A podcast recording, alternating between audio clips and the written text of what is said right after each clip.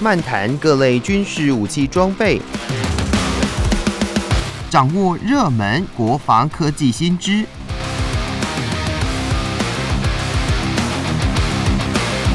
军武说早安，陪您一起领略国防知识力量。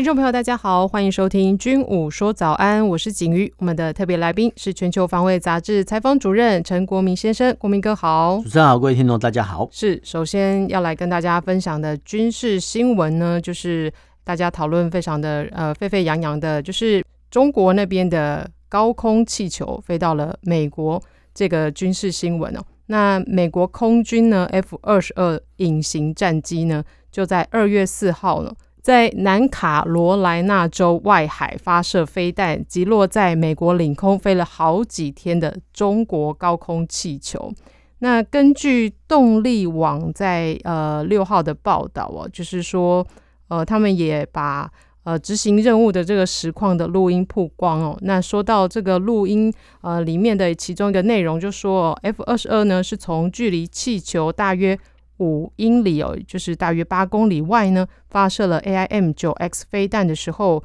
呃，战机是以一点三马赫的速度来飞行哦。那另外呢，动力网也选取了部分的录音对话，也说到了，呃，他们必须趁气球距离大西洋海域够远，才能够加以击落，那也才不至于对于旁观者和财产造成危险。那又要趁它进入国际空域之前来动手，才能够呃名正言顺的。那也还必须尽可能的达成气球的残骸要落在美国的领海之内，那才能够好合法的来捞回它哦。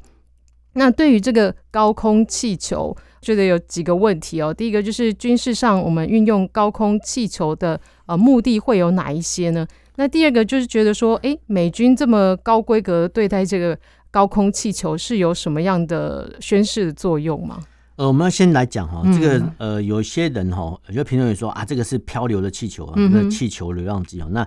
中美的外交关系哦，居然说因为哈一句啦，或者说一句哈，这个高空气球哈来打破哈，那美国呃布林肯就暂时哈延缓出访中国的行程哦，说真的，这未来的中美关系可能会日趋紧张。那我们先来讲说哈，哎，居然呢，这个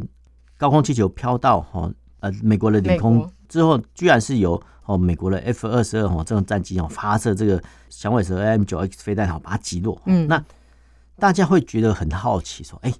原来那飞机可以飞到那么高，然后搭配哈这个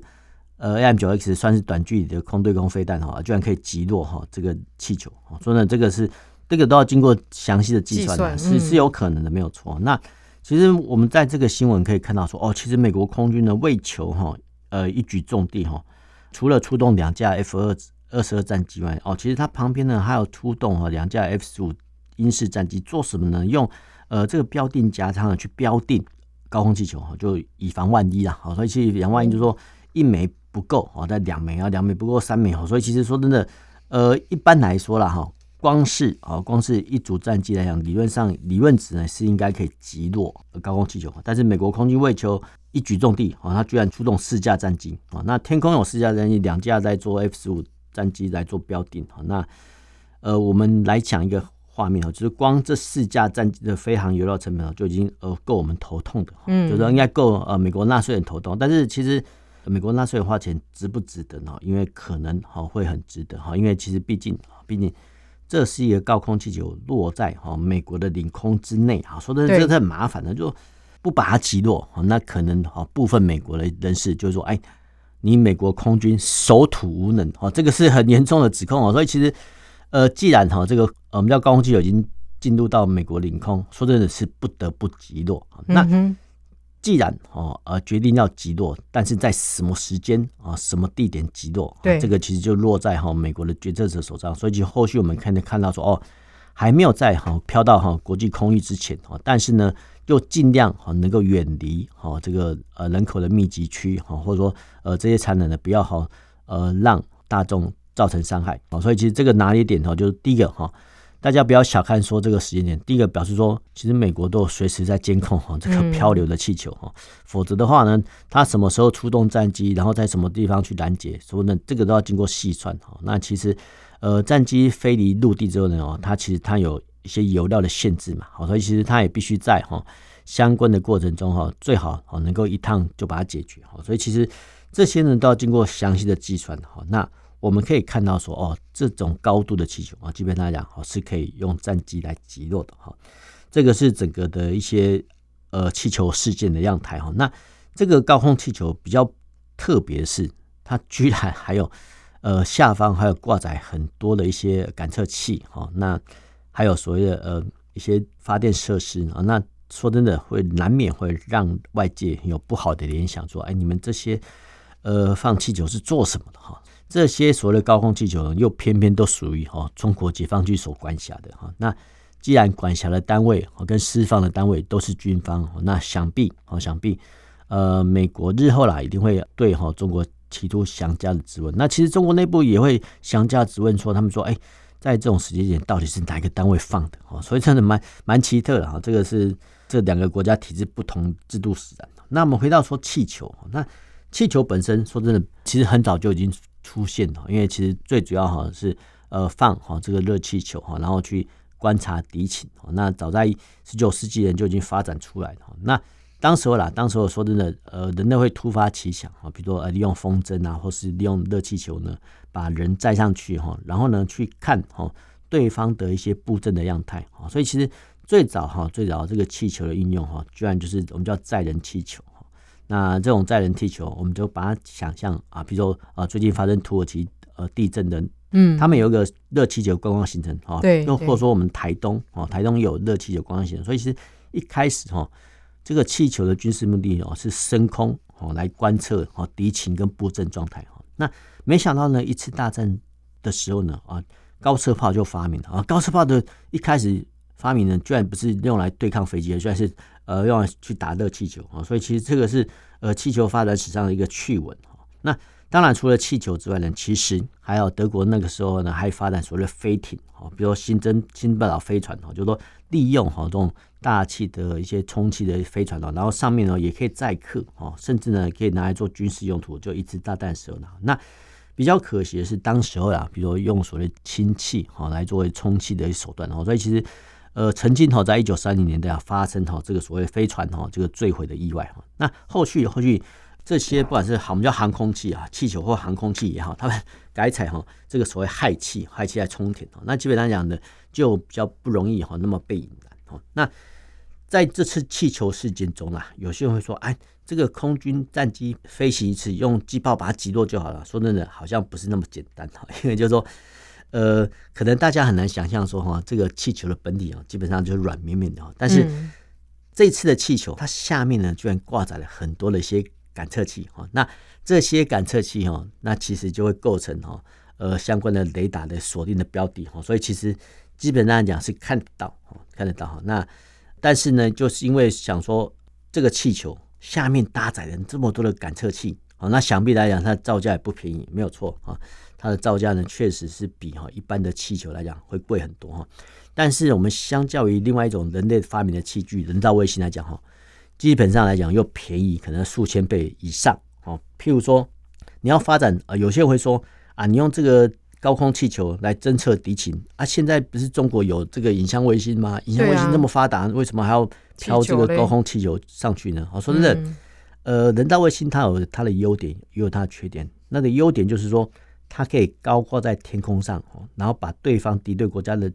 地形地貌哦，甚至建物的内部看得一清二楚。但是呢，我们之前讲过，人造卫星呢只是看到一个平面。假设哈，就说呃，中国可以看到五角大厦的一些面积，嗯，但是它有几层楼高不知道哈，所以其实这个时候呢，就要透过哈相关的呃立体的影像哈来弥补。那当然哈。高空气球呢，呃，一旦释放之后呢，它可以获得哈即时的影像哈，啊，大气数据哈，这些都是后续呢，呃，各国来当做填塞的说辞啊，就说我放这个高空气球是所谓的科研的举措啊，科研科学研究用途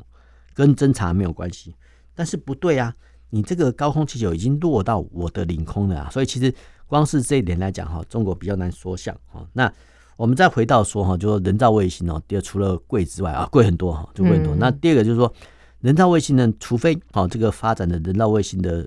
这个国家哈，它的发射的人造卫星够多哈，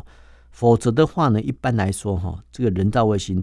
不会去刻意的哈定在哈敌对国家的一点哈。它换句话来讲啊，它可能比如说一天或是几天才会绕行一次啊，或者说。呃，要特定啊一些军事需求啊，才会呃绕到特定的地方去做征兆啊。譬如说，美国的一些核子飞弹的发射设施，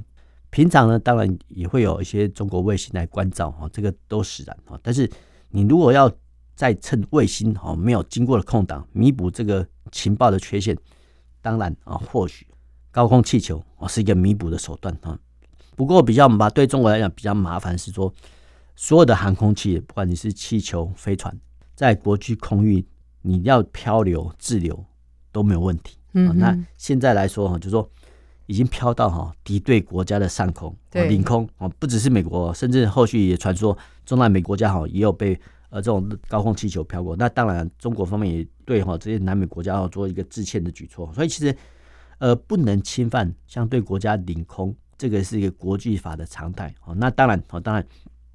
中国人可以遂行哈，继续遂行他的战狼式外交哈，可以外交部发言可以很强硬。不过哈，这不利于哈中国在日后融入于国际社会哈。这个代价呢，其实中国都必须要考虑的啦。因为毕竟哈，毕竟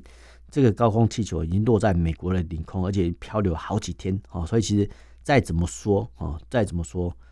都没有办法去跟美国做据理力争啊。那甚至呢？呃，美国呢，因为这样子哦，延缓哈这个国务卿的出访行程，所以其实对整体来讲哈，对中国来讲是并不是友好的发展。那外界更怀疑说，哎，这个新的哈，就习近平的政权，你到底能不能有效的控制军方？啊，所以其实他们会对哈，呃，习近平的领军能力哦做出相关的质疑啊。那我们后续想必了哈，那习近平哦一定会对哈相关的军事啊，就尤其是。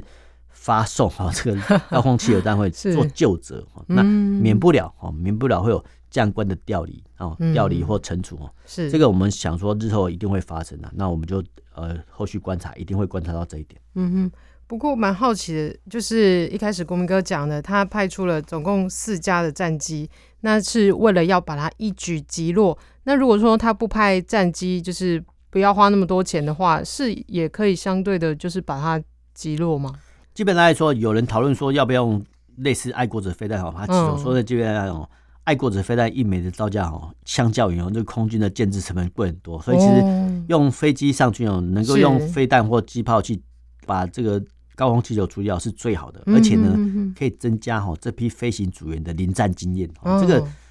成品时期哈，呃各国的飞行员他们很少有类似这种类似战争的经历啊，所以其实让这批战机啊去体验一下，说那也是不错。呃，那分享到这里，听首歌曲，再回到节目中。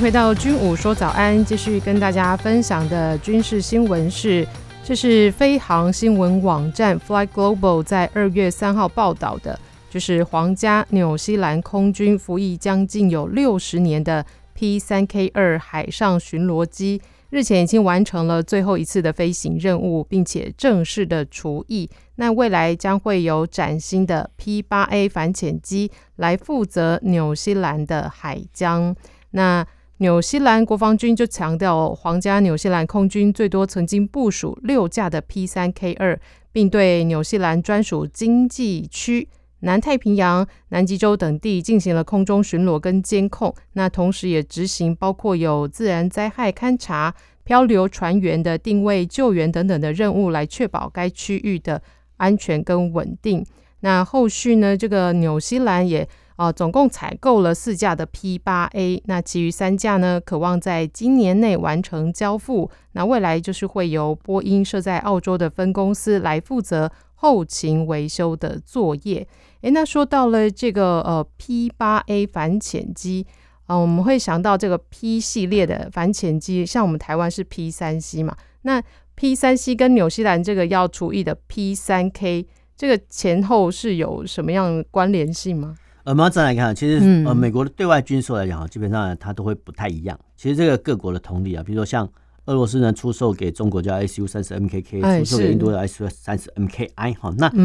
尤其这种日美国出售到日本的军备哈，它都会加一个 J 好，所以其实这部分来讲哈，会比较容易区别哈。那这个 J 哈，比如说像呃美国出售给哈呃印度空军的 P 八 I 啊，那这 I 很明显的啊，就 India India 那。嗯譬如说，美国出售给哈以色列的战机哈，它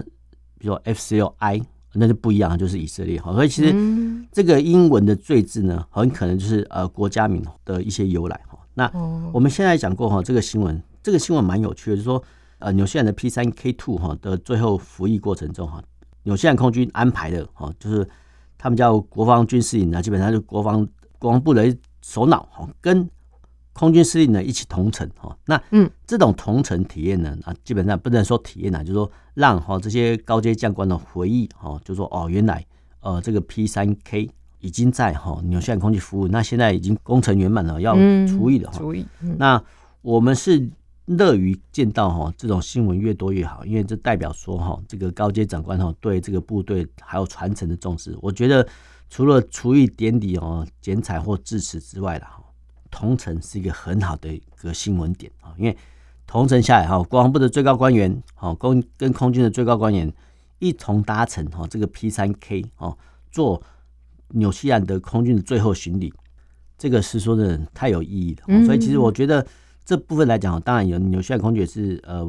沿袭哈世界各国国家空军的做法，那这个做法呢，其实相当值得我们去呃仿效或者说跟随哈，因为其实这代表说哈。国防部高层哦，或者说空军高层对好这种呃除役机种的重视。那纽西兰哈原本是这个六架的 P 三 K 哈，那未来哈呃要用四架这个 P 八哈来替代。呃，我们很难想象说哈这个 P 三 K 按照相关的历史服役记录，啊，居然已经在纽西兰空军服役了六十年，说的蛮奇特。就是说原来是二零二二年到。呃，其中一九六零年代就开始了哈，就一九六零到现在，我说的蛮奇特的。虽然说呢，呃，纽西兰岛屿哦，那南岛跟北岛，比如基督城啊，好，这些我们都耳熟能详。但是其实台湾民众对纽西兰除了哈他们的观光资源之外，哈，比如农牧产业之外来，嗯嗯，基本来讲对纽西兰没什么印象，因为呃，纽西兰的叫西北角哈是澳洲，那其实大家对澳洲比较有印象啊，那呃。把这个澳洲的地理面积跟纽西兰来套用的话，其实反而是哈，这个澳洲需要 P 三才对啊。那没想到说纽西兰这么小的国家哈，居然要六架哈 P 三 K 哦来巡弋它的海疆哦。那显见哦，显见就是说，其实呃，虽然说纽西兰是一个小国哈，但是整个海岸线夯不啷当加起来，尤其是说经济海域两百里一划哦，说这这这范围蛮大的哈。所以其实在当时候呢啊，居然。呃，纽西兰空军要六架哈，这个 P 三 K 来做巡弋海疆之用哦，这个可能大家很很难想象的。那个呃 P 三呢，还有一个特点，就是说啊，除了哈呃纽西兰使用之外，其他很多北约国家哦，还有比如日本、韩国，甚至台湾的也都在用哦。所以其实这型的反潜机呢，它有它的优点哈。那配备四具螺旋桨的 P 三啊，什么叫 P 三反潜机哈？那必要的时候呢啊，居然其实在空中呢关闭哈一台这个发动机哦，节省油料哈。那当然啊，里面的话其实一样区分为正副驾驶跟所谓声纳增强管。那其实整个 P 三 C 的一些呃叫任务编组哈，它的核心任务就是在那个所谓战术军官上啊。那战术军官呢，它可以会诊哈声纳官的监听，然后还可以哈会诊其他友军的资讯，然后决定哈要叫哈这个 P 三的飞行员要怎么飞哈，然后怎么去投掷，哪个角度去投掷声纳浮标啊那。侦测到敌方潜舰之后，辨别敌我之后呢，什么时候呢？采取适当的高度投放鱼雷啊，甚至如果说要对抗哈这个呃水面舰艇的话，还可以发射鱼叉飞弹啊。所以其实整个 P 三这个反潜机的灵魂人物，居然是所谓的战术协调官啊。嗯，那战术协调官呢？呃，应该在说 P 三它有正副驾驶，但是正副驾驶呃，我们讲比较直白一点啊，就是他只是一个司机啊。但是呢，灵魂人物呢是。坐在中舱的战术协调官哈，这个军官的角色很重要哈，因为通常哈是有比较资深的军官担任哈。那呃，面对哈很多这个不管是反潜机得到了潜艇资讯啊，或是说水面舰得到了汇整到了呃潜舰资讯呢，这些战术协调官呢都可以甚至呢协调哈附近的一些呃护卫舰或巡防舰哦来搭配使用他们的火力哈。所以其实呃这个战术协调官他位置非常非常重要啊，基本上。是啊，整个 P 三的灵魂人物哈。那我们来讲到说哈，P 三是一个美国销售很广泛的巡逻机哈。那日本哈是使用这个 P 三巡逻机最多的国家。那当然了，最近也是慢慢用新的反潜或海洋巡逻机来替代哈。就说为什么哈？呃，当初呢会选用这 P 三的螺旋桨啊？其实螺旋桨飞机基本上它的航速哦比不到哈这个喷射发动机的飞机的飞行速度，但是。这种类似 P 三的反潜机巡逻机哦，它的诉求重点就是速度不用太快哈，但是它希望能够能够停留在空中的时间，滞空能力哦越久越好。所以其实呃，在整个巡弋的过程来讲哦，可能不是像各位听众想象说啊，这个冷战时期啊，这个反潜机啊听到哈这个水底下有什么声呐动态，然后敌方潜舰然后投放鱼的过程很紧张的样态，其实没有。所以其实没有，就是说第一个。成平时间啊，比如假设哈一百天好了哈，一百天之内大概有九十五天都不会发生战争。对，那剩下的五天很很可能只是，比如说海上的救生救难啊，比如说航行的船舶啊发生船难啊，或是说有相关的环保危害措施。那这个时候呢，反正军事上的用途的反潜机基本上作用不大哈。所以其实后续哈这类反潜机呢，呃，他们的定义啊跟分类来讲哈，基本上来讲都会。啊，比如说某某反潜机，然后一个斜线巡逻机啊，换句话说来讲，呃，它暂时呃协助海军哦担任水面舰或者水呃敌方潜舰的反舰或反水面军舰的任务啊，比如说发射飞弹然后发射鱼雷啊，这个是我们可以得知的一段。但是呢，其实还有一段很重要，就是协助哦，其实各国海军都一样，他们有有义务哦，有权利哦协助。各国的海巡单位去查缉什么呢？查缉有没有相关的不法船只？哈，因为像哈这种 P 三航程比较长的话，其实呃，如果要遂行海上安检或海巡任务的话，其实不必哈由海岸防卫单位哈来全责来督导哈。事实上呢，可以委由哈，比如像我们是空军嘛，就委由哦军方的 P 三哦，对，做比较远程的巡逻。因为这个定义机来讲哈，它的航程比较长。那航程比较长的话，其实对这种广泛的经济海域巡逻讲是相当相当的一些不错的一个利器啊。那当然了，呃，如果说看到水面哈有什么异端的时候呢，啊，比如说像哈这个海难的时候呢，哦，其实可以哈必要的时候呢，甚至还可以紧急的空投哈救生筏呢，让哈这些遇难的船员先应急哈，之后呢再派遣舰艇或是说搜救的直升机呢，赶快前往出事海域去捞救哈，因为。定翼机跟旋翼机不太一样，就是说定翼机可以飞得比较快啊，比较远。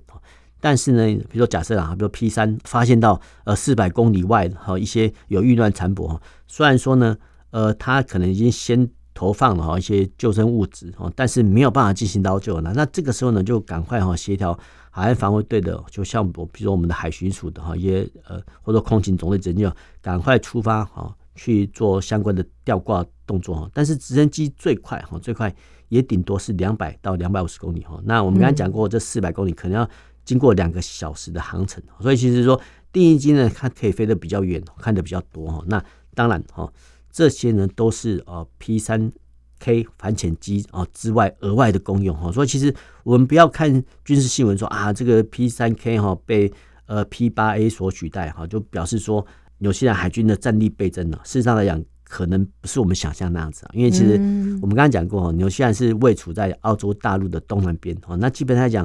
敌对国家的潜舰不会在那边出没，因为那边没有什么重要的航道。好，除非哦，除非呃，真的有国家哈这么疯狂啊，需要威胁哈纽西兰，否则的话呢，一般来说哈，相对国家就算是前苏联，现在俄罗斯哦，也不会千里迢迢派潜舰哦去呃骚扰纽西兰。那纽西兰呢要。之所以维持这么算是庞大的反潜机队哦，其实也是要出于巡弋他们的经济海域的考量使然。嗯，是，那说到这个 P 三 K，就是它也服役将近六十年，所以通常这样子的，比如说巡逻机或反潜机，真的就是都可以服役到五六十年才出役哦。当然可以，其实这个问题我们讨论过，说有些这种讨论常常发生在空军战机失事的时候，有些人会说啊，这个战机老旧，老旧 但是我们其实。看看另外一种机型 V 五十轰炸机，嗯、它问世好像一甲子以上，嗯、所以其实经过啊性能的提升，啊，比如说更换发动机、航电设施等等等等，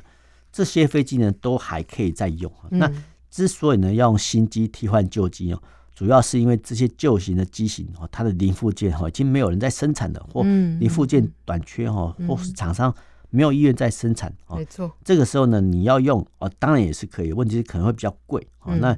在采用新机还是修复旧机的过程，当然是每一个国家的空军财政单位他们的考量都自不相同，所以其实这个不能一概而论。当然，哦，旧型战机可以经过性能提升继续服役，但是要花多少资源去做性能提升，各国的考虑都不太一样。嗯，没错。好的，那今天军武说早安就跟大家分享到这里，也谢谢国民哥。那我们下周同一时间再见，拜拜。拜拜。